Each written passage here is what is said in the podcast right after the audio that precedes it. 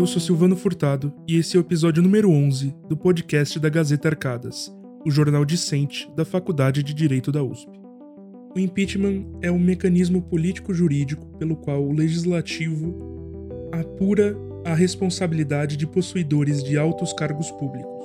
No Brasil, o instituto foi utilizado duas vezes para remover presidentes. Uma em 1992 e outra em 2016. Para falar mais sobre isso, temos aqui conosco o professor Rafael Maffei Queiroz, que é doutor e professor do Departamento de Filosofia e Teoria Geral do Direito. Recentemente lançou um livro chamado Como Remover um Presidente: Teoria, História e Prática do Impeachment no Brasil. Obrigado por ter aceitado o nosso convite, professor. Imagine, eu que agradeço, é sempre um prazer falar com vocês. Professor, como o tema do impeachment se relaciona com a sua atividade como docente e pesquisador da nossa faculdade? Muito legal. É, Silvano, vamos lá. Quando em 2015 é, começou-se a falar sobre a possibilidade do impeachment da Dilma, é, e dado que o impeachment não é o tipo da coisa que né, ocupa um espaço muito importante na, na nossa vai, grade de aulas e, e, matérias, uma coisa pela qual a gente passa é, um pouco mais rapidamente no estudo do direito. Eu falei, bom, deixa eu estudar mais a fundo o que, que tem aqui publicado sobre impeachment, é, porque se eu for dar alguma opinião sobre isso, eu preciso ter uma opinião minimamente fundamentada. E aí eu descobri que, embora a gente tivesse um impeachment é, já sob a Constituição de 88, que foi o impeachment do Collor de 92, a produção jurídica sobre impeachment era muito pequena, quase nenhuma.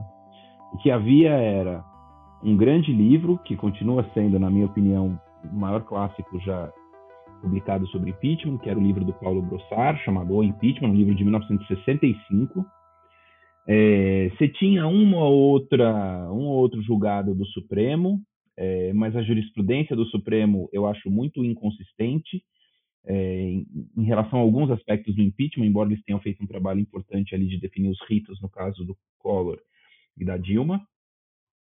É, mas você não tinha muita coisa sobre isso. Eu falei, pô, como é que a gente faz, né, para conseguir então é, alimentar assim o debate público e eventualmente até tirar dúvida de aluno em sala de aula, porque 2015 era um ano que todo mundo só falava disso, assim como 2016.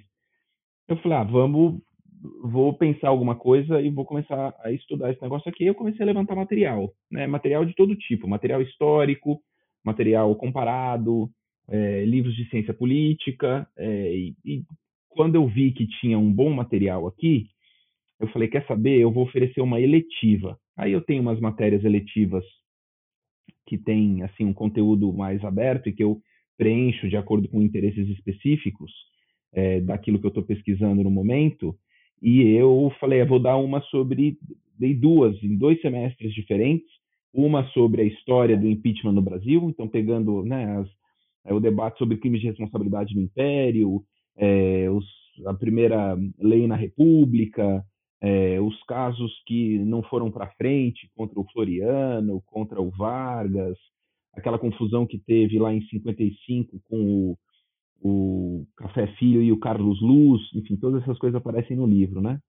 É, o livro do Brossard, que eu li praticamente inteiro com a turma, mais de uma vez, em mais de uma oportunidade da disciplina, e dei uma outra matéria, que é uma matéria mais de, de teoria e, e filosofia política, sobre a teoria do impeachment nos Estados Unidos, no impeachment presidencial nos Estados Unidos. Aí pegava o Federalista, é, pegava os, os, grandes livros sobre impeachment que foram publicados lá, o, o, parecer do, do Comitê Judiciário da Câmara sobre o caso do Nixon, e li aquilo junto com os alunos.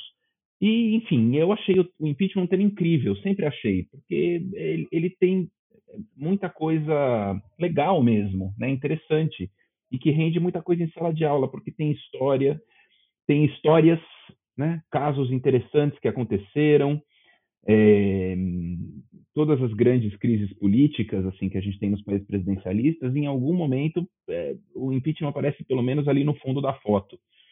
Então era um jeito interessante também da gente relembrar e estudar é, esses casos interessantes e gerava muito debate, enfim, foi muito legal, foi muito bacana essa experiência. E daí, né, eu percebi que tinha coisa que podia ser escrita, escrevi alguns artigos, publiquei algumas coisas, é, é, percebi que tinha material muito bom fora e que eu me beneficiaria de conseguir estudar essas coisas é, fora. Eu consegui uma bolsa da FAPESP, da Fundação de Amparo à Pesquisa do Estado de São Paulo, para passar uma boa temporada em Washington, nos Estados Unidos. É, e lá escrevi e, e, pesquisei mais sobre impeachment, coletei muito material. É, e continuei publicando em revistas, uma outra coisa para a imprensa de vez em quando, até chegou o momento, até que chegou o momento que apareceu a chance de publicar é, um livro pela Zahar, que é uma editora é, assim que né, da qual eu sou fã, acompanho o catálogo desde sempre, é, e eu falei, bom, então agora é a hora. E aí eu sentei e meio que organizei tudo aquilo que eu vinha é, produzindo e, e, estudando, é, principalmente em razão dessas disciplinas que eu ministrei na graduação é, e das coisas que eu tive que escrever como pesquisador, né, dos artigos e assim por diante. E daí veio é, o livro, portanto. Então, o livro é um, é um produto é, da atuação que eu tenho como professor na São Francisco, como pesquisador que é, abraçou esse tema já faz algum tempo. E como foi acompanhar esse processo em 2016, como professor e pesquisador do tema? Foi, foi, foi muito interessante, assim, foi muito único. É, a, a, minha área de formação, mestrado, doutorado, que eu fiz inclusive na São Francisco, é a história do direito, né? É, e, e, quem estuda história é, tem sempre a preferência por falar de coisas que já aconteceram há muito tempo, em vez de falar daquelas que já estão acontecendo. Então, é, eu acho que o período da, do impeachment da Dilma foi um período no qual eu é, refleti muito, coletei muito material, acompanhei com muita atenção o que acontecia, é, desenvolvi algumas opiniões, mas, sobretudo, me fiz muitas perguntas. É, e, e, ao mesmo tempo, como eu estava dando essa, essa, essas matérias na graduação, eu podia cotejar é, as opiniões, às vezes intuitivas, que eu tinha em relação é, ao impeachment da Dilma com coisas que aconteceram em casos anteriores, não só no Brasil, como fora do Brasil.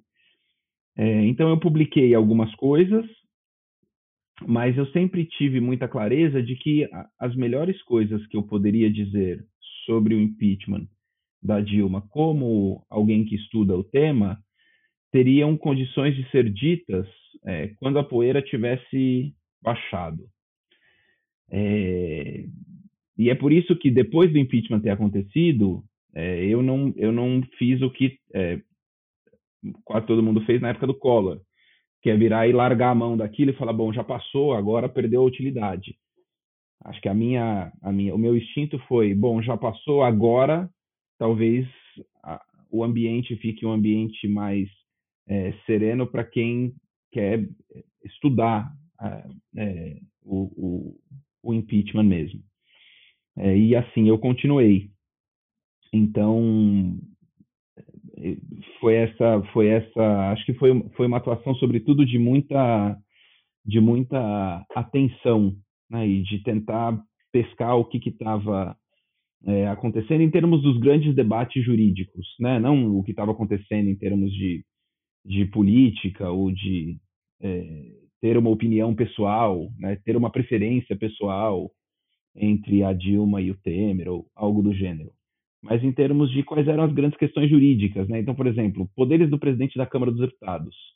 Isso foi um, um desafio, um bode que foi colocado no meio da sala é, pela atuação do Eduardo Cunha. E a gente, é, né, puxa, como é que a gente responde a esse desafio? Como é que a gente responde a esse desafio à luz daquilo que a gente sabe que o impeachment é, à luz daquilo que foi o comportamento dos presidentes da Câmara em outras situações, à luz daquilo que a teoria diz sobre qual é o papel da Câmara e do seu respectivo presidente, à luz da prática do, da própria Câmara, né, em relação aos, aos poderes do seu presidente. É, Então, acho que foi um período no qual é, identificar os grandes debates é, foi muito importante para mim. Aproveitando o tema da sua formação, historicamente, como o impeachment surgiu no Brasil? O impeachment surgiu aqui no Brasil, o impeachment como a gente conhece, né? Impeachment presidencial. Ele surgiu aqui no Brasil a partir da Constituição de 1891, mas ele pegou coisas que vinham de antes, não só do Brasil, como de fora do Brasil, né? Crimes de responsabilidade é algo que a gente já tinha na época do Império. Essa ideia de que grandes autoridades podem ser é, acusadas, processadas e condenadas é, pelo desempenho criminoso dos seus ofícios. E a própria ideia desse desenho do impeachment como sendo um é, mecanismo de remoção emergencial e é, prematura de um presidente por uma atuação conjunta da Câmara e do Senado quando ele comete um crime pelo qual ele é né, acusado, processado e condenado, é algo que vem do modelo norte-americano de impeachment presidencial, que por sua vez é uma adaptação do impeachment inglês, que servia para que os grandes funcionários da coroa pudessem ser removidos do cargo quando acusados de desempenho é, anticonstitucional das suas funções é, pela Câmara dos Comuns e condenados por essa acusação pela Câmara dos Lordes. Então, é uma mistura de muita coisa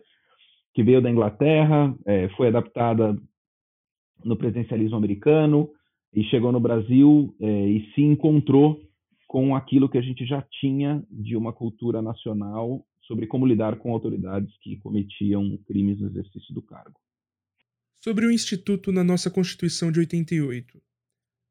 No debate público, muito se diminui a importância do crime de responsabilidade, legando a ele a posição de algo acessório aos componentes políticos do impeachment. Esse tipo de visão é acurada ou estamos subestimando a importância do crime de responsabilidade? Olha, eu acho que as duas são importantes. O componente político é super importante porque sem o componente político o impeachment não anda, por mais que o crime esteja configurado. É, então a política precisa existir, precisa haver uma articulação de é, lideranças políticas é, que consiga formar ali dois terços da Câmara e do Senado, convencidos de que é, o presidente violou a lei e deve ser removido por isso. Ao mesmo tempo, o aspecto jurídico também é muito importante, não só porque ele fixa o rito, o procedimento, e isso é crucial para que o impeachment tenha é, a legitimidade que dele se espera, né, porque o impeachment não é uma votação política sumária de perda de apoio. Ele é, é uma um julgamento em face de uma acusação né, por um crime definido na lei. É, assim como ele também precisa, por essa mesma razão, é, conseguir convencer as pessoas de que houve é, um crime de responsabilidade, segundo a lei define, e que esse crime está provado e merece a, a é, resposta extrema de remover o presidente da República, porque sem isso por mais que a política consiga é, tracionar alguma é, acusação que é, forneça um pretexto para remover o presidente, ela vai continuar carente da legitimação que só o direito dá, né?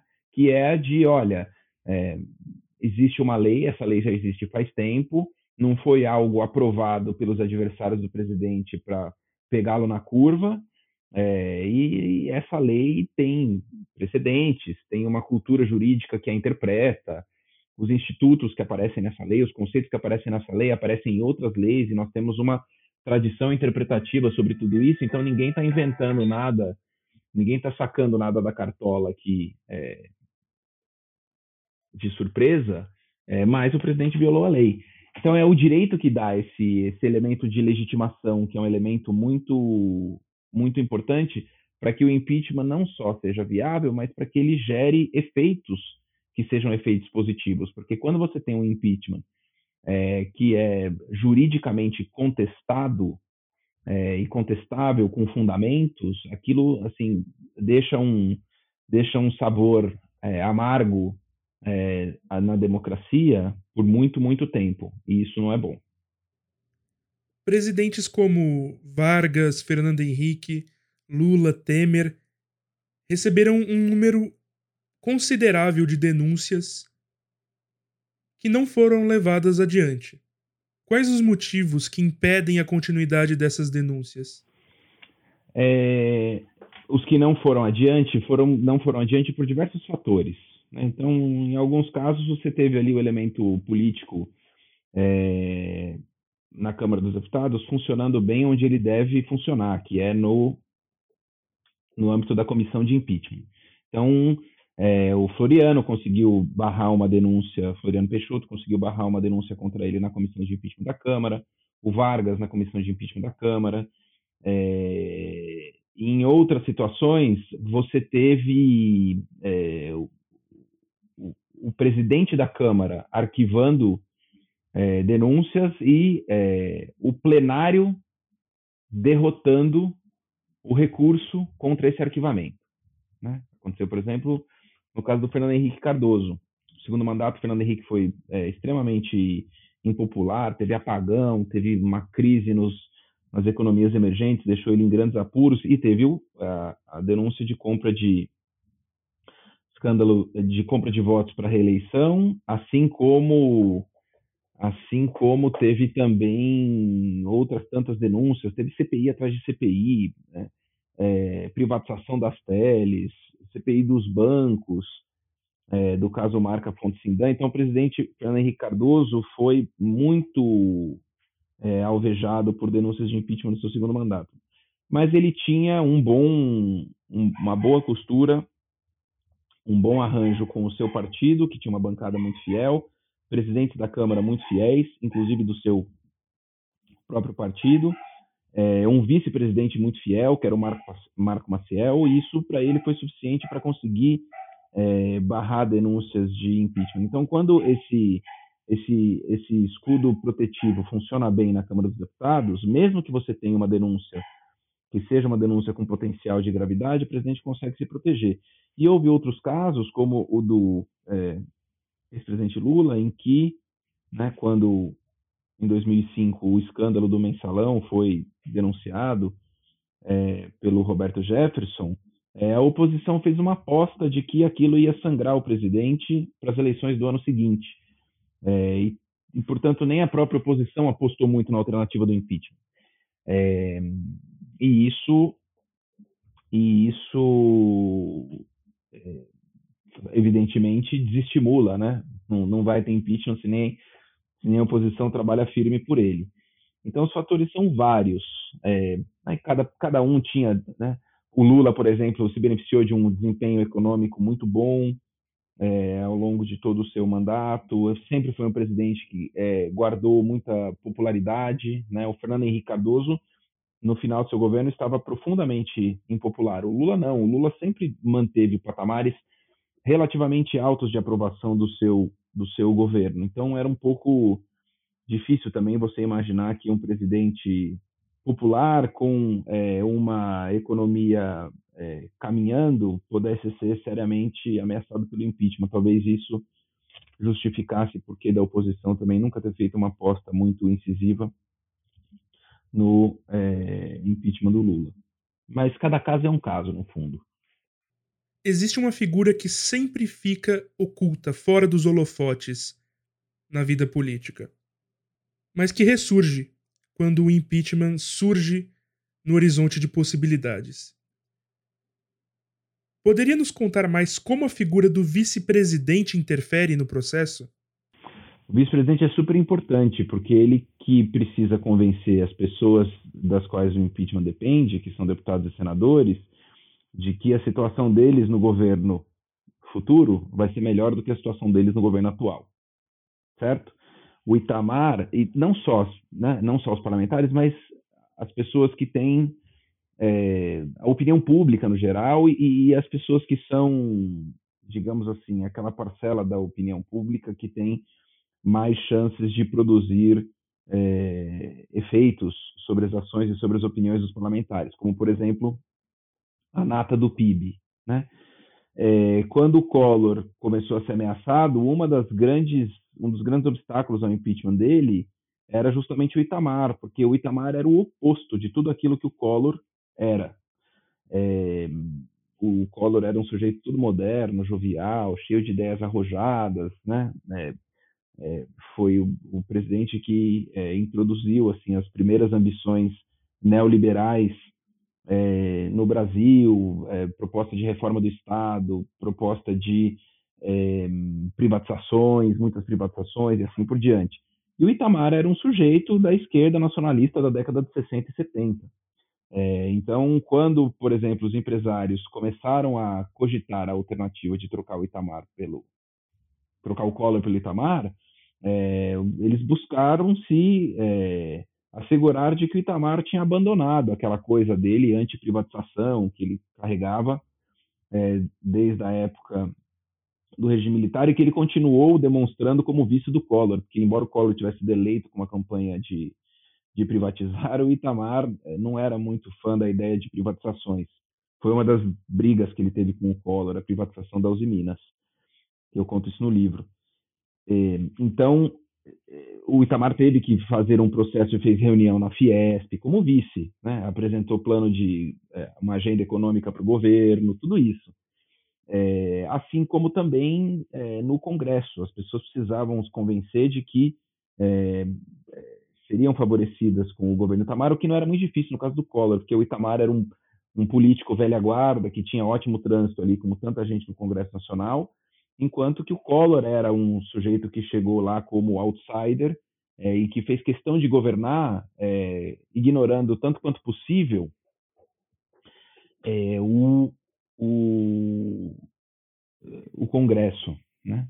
Então, o Itamar era um político é, mais confiável, talvez, para o Congresso do que o, o Collor jamais tenha sido. No caso da Dilma também foi muito importante, né? A troca pelo Temer, que de novo era um sujeito é, que é, parecia ser para o Congresso Nacional alguém é, mais confiável. A Dilma sempre teve uma uma uma pecha de ser é, uma pessoa é, com quem é, havia mais dificuldades de conversar do que o Temer. Né? O Temer era um sujeito mais fácil de conversar, a Dilma era uma pessoa menos fácil de conversar. Assim, um pouco circulava a, a opinião política em torno dos dois. Além do fato óbvio de que o grande motivador político, pelo menos para uma parcela expressiva é, do Congresso, principalmente dos ex-aliados da Dilma do PMDB, para a sua deposição, era a tentativa de promover alguma mudança no arranjo de forças que é, freasse o avanço da Lava Jato, coisa que eles acreditavam que seria muito melhor conduzida pelo Temer do que pela Dilma, que nunca topou, nunca quis ou nunca pôde fazer qualquer tipo de intervenção é, para né, impedir que é, esse pessoal do PMDB e do Centrão que estava ali é, visado e do próprio PT é, né, fosse parar na cadeia. Então, é, isso também era um, um, jeito muito óbvio das pessoas enxergarem como a vida poderia ser, das pessoas, eu digo, essa parcela do Congresso, enxergar como a vida poderia ser melhor no governo Temer. E esse é um dos problemas que a gente tem no caso do impeachment do Bolsonaro, porque o Mourão não é essa pessoa, pelo menos não tem conseguido se mostrar essa pessoa. É um sujeito que não tem trânsito político em Brasília, é um sujeito que foi colocado de escanteio pelo presidente da República e nunca conseguiu se construir muito como uma como uma alternativa. É, e as pessoas acho que olham para o Mourão e falam: puxa, a vida sob o governo Mourão seria uma incógnita. A vida sob o governo Bolsonaro, eu sei exatamente como é. é e principalmente para quem é, ganhou a chave do cofre do governo, que são esses partidos do Centrão, que hoje efetivamente constituem esse obstáculo ao impeachment do Bolsonaro, é difícil você imaginar como o Mourão poderia ser mais generoso com eles do que o Bolsonaro é. Então, esse é um elemento super importante no caso dos impeachments. E acho que também ajuda a gente a entender um pouco do que está acontecendo hoje. Trazendo para o nosso cenário atual, quais seriam as consequências de não se concretizar o impeachment contra o presidente Bolsonaro? Então, acho que são eh, algumas, né, Silvano? Primeira é o seguinte: é... as pessoas dizem assim que o impeachment é político, né? Ah, o impeachment é político. É verdade, ele tem um componente político super importante. Mas existe uma parte da lógica do impeachment, é... pelo menos assim, normativamente, que é antipolítica. Porque o impeachment quer justamente impedir que um presidente, por estratégia política, por estratégia de poder, por ambição, por ganho pessoal, por vantagem aos amigos e à família, ele quer impedir que essa pessoa use o seu cargo para praticar determinadas condutas que podem ser politicamente benéficas para ele. Certo? Então, para pegar, né, sair um pouco do Brasil, para pegar o caso do Trump. Por mais que pudesse ser politicamente benéfico para o Trump incitar uma insurreição contra o Capitólio, é, porque ele já estava com tudo perdido mesmo, né, e perdido por perdido, é, o impeachment serve para virar para ele e falar: olha, ainda que isso possa te trazer algum ganho pessoal e político no curto prazo, nós queremos que você se refreie, que você se abstenha desta conduta que é politicamente vantajosa para você, mas que é institucionalmente degradante para a nossa democracia. Certo? Então, ele quer impedir determinados comportamentos, embora eles sejam é, é, é, talvez é, oportunos é, num cálculo político maquiavélico e mesquinho do presidente da República. Quando você chega para alguém com o perfil do Bolsonaro e vira e fala faz o que você quiser, que o impeachment não está no seu horizonte, que basicamente foi o que o Rodrigo Maia, né, embora esbravejando aqui ali de vez em quando, sempre deixou muito claro que faria, você tira esta linha entre o comportamento político lícito e admissível e o comportamento político degradante, perigoso e que nunca deveria ser admitido. E você acaba por normalizar, ou pelo menos tornar aceitável, determinados comportamentos que deveriam ser banidos da esfera de comportamentos possíveis de uma autoridade pública. Nenhuma autoridade pública deveria ter autorização para ameaçar juiz, porque isso a beneficia politicamente. Para ameaçar jornalista, porque isso a beneficia politicamente. Né? Para é, usar os poderes do seu cargo para desacreditar urna, eleição, voto, né? no limite, aquilo que formalmente constitui o mínimo do mínimo de uma democracia por mais que isso a beneficie politicamente. Em relação ao Bolsonaro, a gente falou, olha, fica à vontade. Então, é mais ou menos como a gente, se a gente chegasse no começo do Campeonato Brasileiro, chamasse os juízes e falasse o seguinte, olha, não tem mais cartão vermelho. Esse campeonato a gente vai ser um campeonato diferente, não vai ter mais cartão vermelho, tá bom? E aí a gente chamasse todos os jogadores e falasse, pessoal, a gente quer dar um aviso para vocês. Não vai ter cartão vermelho o campeonato inteiro tá bom? A gente vai conversar, a gente vai, né? O juiz ali vai faz um faz uma moção de protesto, caso você faça uma, uma falta violenta, os outros jogadores protestam também, mas cartão vermelho não vai ter. O campeonato não termina. Porque se você não tem cartão vermelho, na primeira é, é, oportunidade que for conveniente, um vai quebrar a perna do melhor jogador do time do outro. E aí vão lá e vão quebrar a perna de dois do, do primeiro não, não, não tem como funcionar. Então, existem mecanismos de coibição de comportamentos é, é, de comportamentos é, lesivos à democracia é, que precisam funcionar e abrir mão deles normaliza coisas que é, não tem como existir de maneira normalizada numa democracia é, funcional.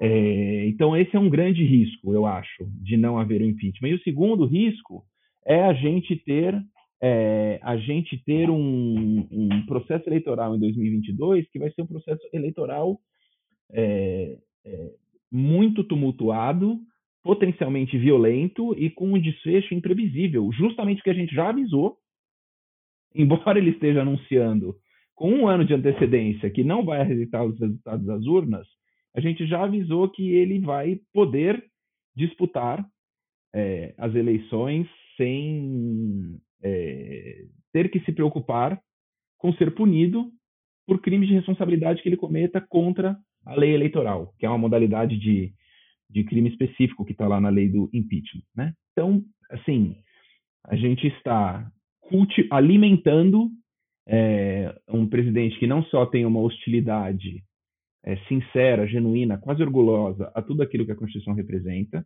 está retirando dele os mecanismos de contenção mais, mais ameaçadores, né, que, é justamente o impeachment, é, e está é, confiando que a pessoa que não aceita nem a eleição que ela ganhou vai aceitar a eleição que talvez ela perca. Então, eu acho que esse é o, o resumo do, do, perigo que a gente corre é, ao ter é, enfiado a, a, chave do impeachment num cofre é, que é guardado pelo presidente da Câmara, é, que ninguém consegue abrir. E como poderíamos tirar essa chave do cofre? Olha, é, a gente normalizou é, a ideia de que o presidente da Câmara faz gato e sapato do impeachment desde Eduardo Cunha.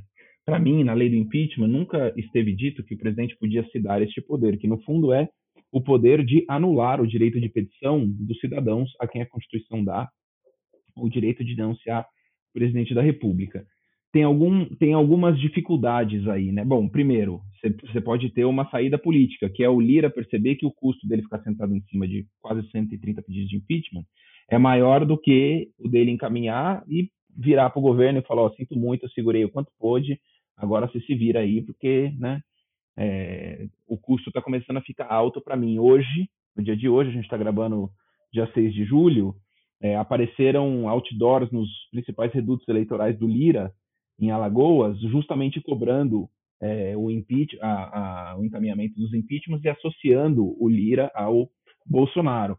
Então, os partidos é, que hoje estão confortavelmente escondidos atrás dessa recalcitrância do Lira, que não querem vir a público nem se dizer contra, nem se dizer a favor do impeachment, até porque estão esperando é, né, para onde o, o, a biruta vai apontar nas eleições do ano que vem, em termos de apoio popular, talvez se vierem né, é, a público se manifestar é, é, pelo impeachment, como o Partido Novo fez esta semana, o Novo fechou apoio ao impeachment e prometeu os votos de toda a sua bancada pelo impeachment.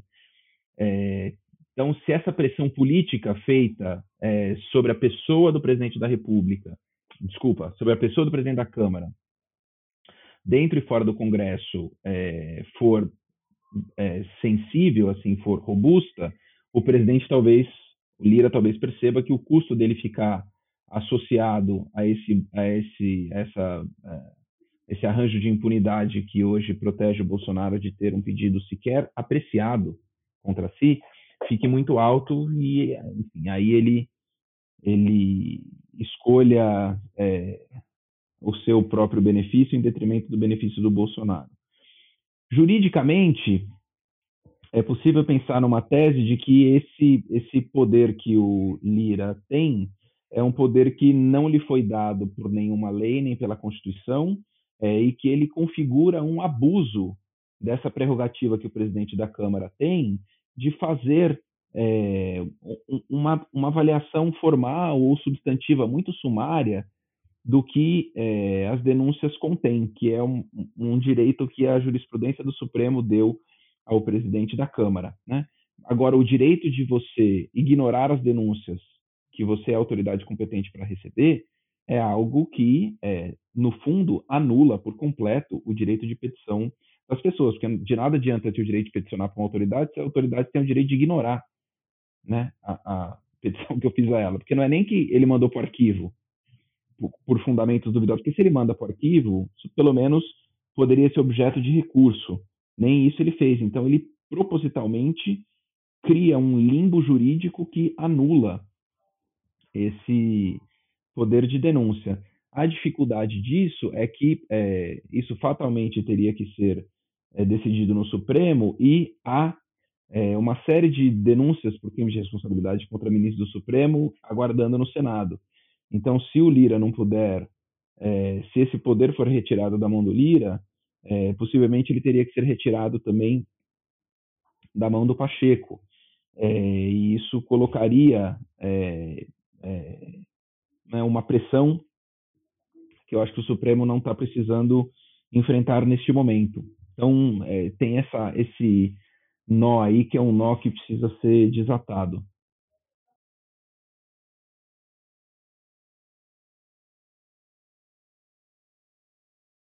Professor, alguma dica, conselho ao aluno de graduação que queira se aprofundar no tema? Além, claro, do seu recém-lançado livro. Tenho, tenho. Bom, é além do livro, né?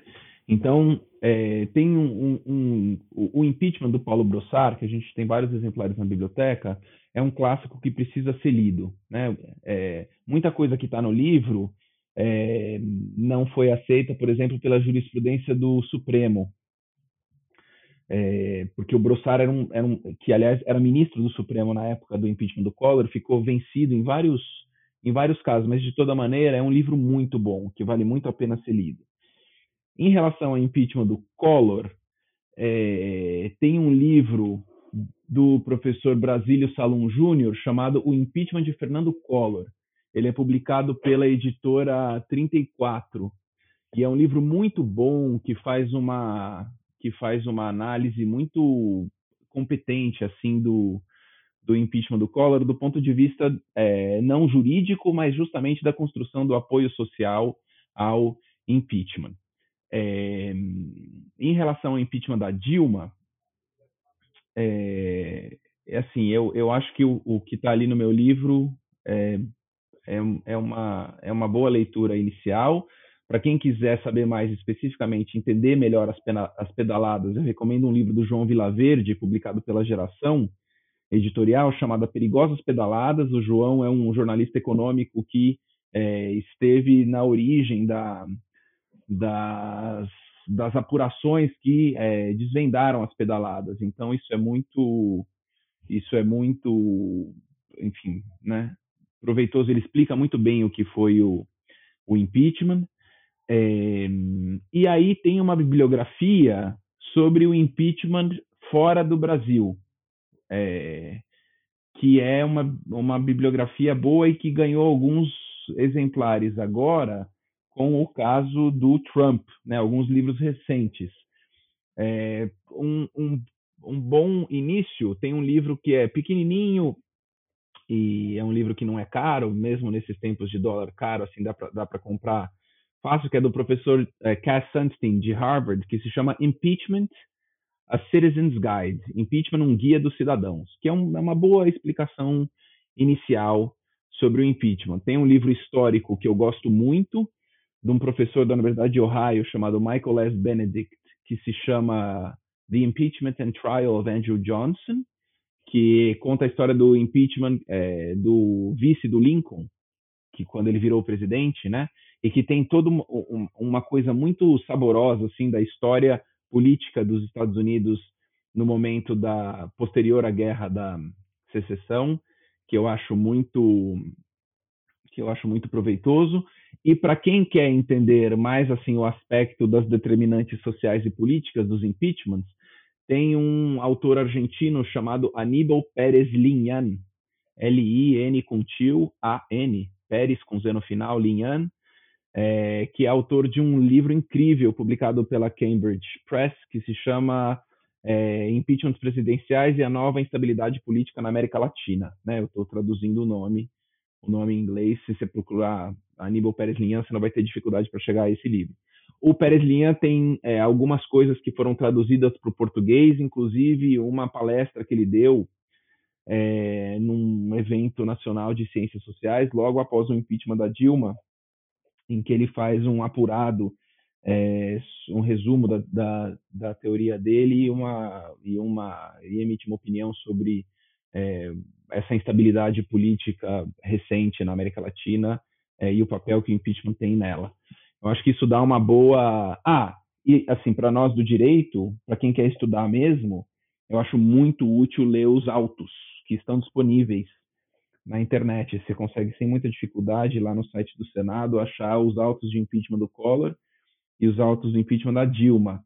O da Dilma é muito longo, são mais de 70 volumes, o do Collor são quatro volumes, mas de todo jeito a gente consegue ali né, encontrar é, a denúncia, é, os pareceres é, das comissões, é, aquilo ali dá uma boa ideia jurídica do que aconteceu. E, enfim, para a gente que é do direito, eu acho isso super, super importante e super interessante também. Então, são essas as minhas dicas.